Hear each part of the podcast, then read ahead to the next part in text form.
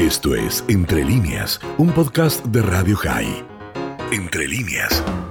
Nos vamos a ir a la Ciudad de México. Allí, el decano de la Universidad Hebraica de esa ciudad, el doctor Feinstein, como cada semana, llega a Radio High al Coffee Break con su ciclo de estellos. Hola a todos.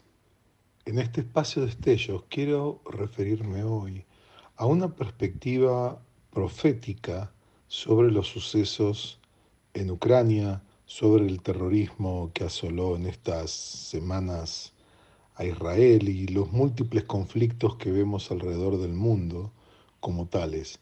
¿Y por qué hablo de una perspectiva profética al respecto? Me estoy refiriendo a la concepción de la historia que desarrollaron los profetas de Israel, particularmente desde la óptica de un gran estudioso de este tema, Abraham Yoshua Heschel, este rabino, pensador nacido en Varsovia y que desarrolló eh, su trayectoria académica y educativa y como activista social en los Estados Unidos en los años 50, 60, 70, hasta su temprana muerte en 1972.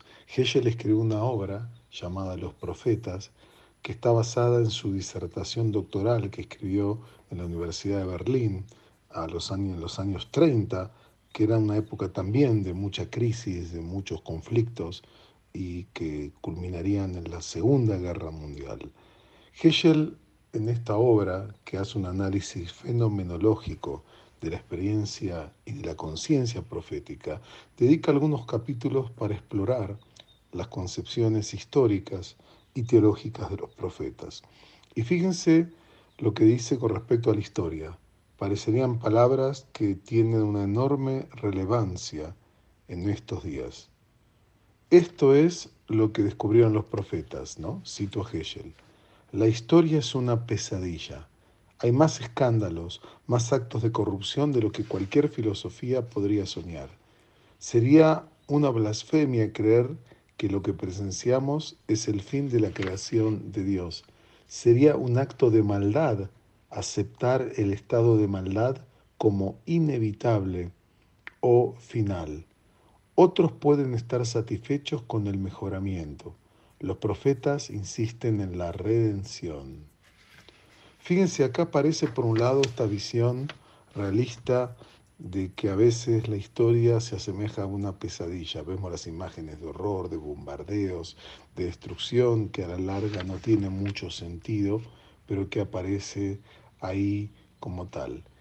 Y por otra parte vemos que los profetas, a pesar de estas realidades, esperaban una situación diferente, una transformación profunda que cambiará este contexto como tal. ¿no? Y sigo leyendo a Hegel en aquel día que él habla de un cambio de esta idolatría del poder. Y dice así Hegel, la espada es el orgullo del hombre. Arsenales fuertes y carrozas otorgan supremacía a las naciones. La guerra es el clímax de la ingenuidad humana, el objeto de esfuerzos supremos. Hombres que se matan unos a otros, ciudades desmenuzadas, en ruinas, atrás queda la agonía, la muerte y la desolación.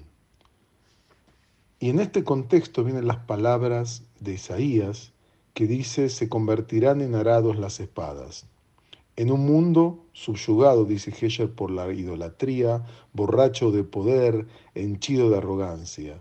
Las naciones no buscarán más el oro, el poder o las prostituciones, sino la palabra de Dios.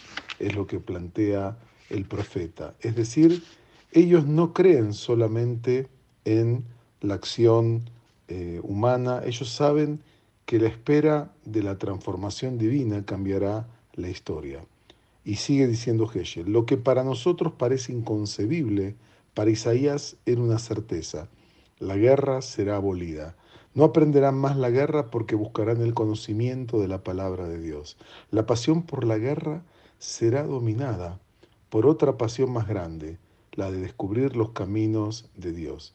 Y así eh, cierra este párrafo si los profetas hubieran confiado en las reservas humanas de justicia y rectitud, en la capacidad del hombre para cumplir las demandas divinas, en su poder para lograr la redención, hubieran insistido en la promesa de redención mesiánica, pues el mesianismo implica que toda forma de vida, hasta los esfuerzos supremos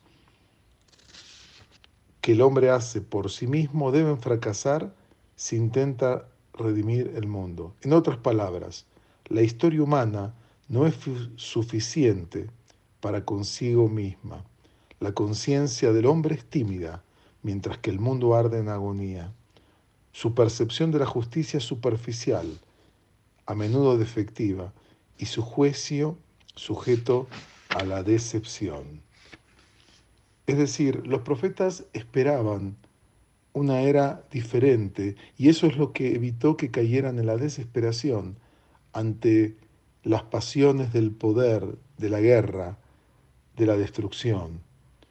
En este sentido, el judaísmo profético, las enseñanzas de estas figuras tan inquietantes, tan especiales, cuyos, cuyas palabras registra el Tanaj, la Biblia hebrea, en su segunda sección llamada Los Profetas, donde aparecen las palabras de los libros de Isaías, Jeremías, Ezequiel y los doce profetas menores, reflejan una concepción de la historia que, sin negar las realidades humanas, no pierde el horizonte de esperanza.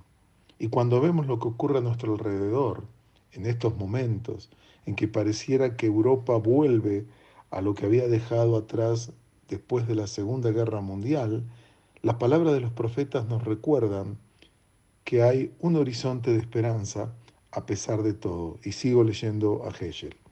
¿Qué es la historia? Guerras, victorias y más guerras tantos muertos, tantas lágrimas, tan poca compunción, tantos temores. ¿Y quién puede juzgar a las víctimas de la crueldad cuando su horror se torna en odio? ¿Acaso es fácil impedir que el horror de la perversidad se convierta en odio al perverso? El mundo está empapado de sangre y la culpa no tiene fin. ¿Acaso no debe abandonarse toda esperanza? Lo que impidió a los profetas caer en la desesperación fue su visión mesiánica y la idea de la capacidad del ser humano para arrepentirse. Esta visión y esta idea afectaron su entendimiento de la historia. Y concluye Hegel, la historia no es un callejón sin salida y la culpa no es un abismo. Siempre hay un camino para salir de la culpa, arrepentirse o volverse a Dios.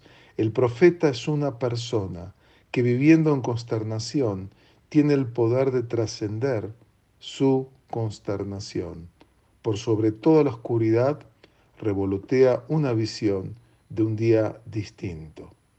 Fíjense esta perspectiva que incluyó el judaísmo dentro de su cosmovisión, el concepto de la esperanza como el marco que nos permite vivir las dificultades, los horrores que a veces tiene la historia que nos toca vivir.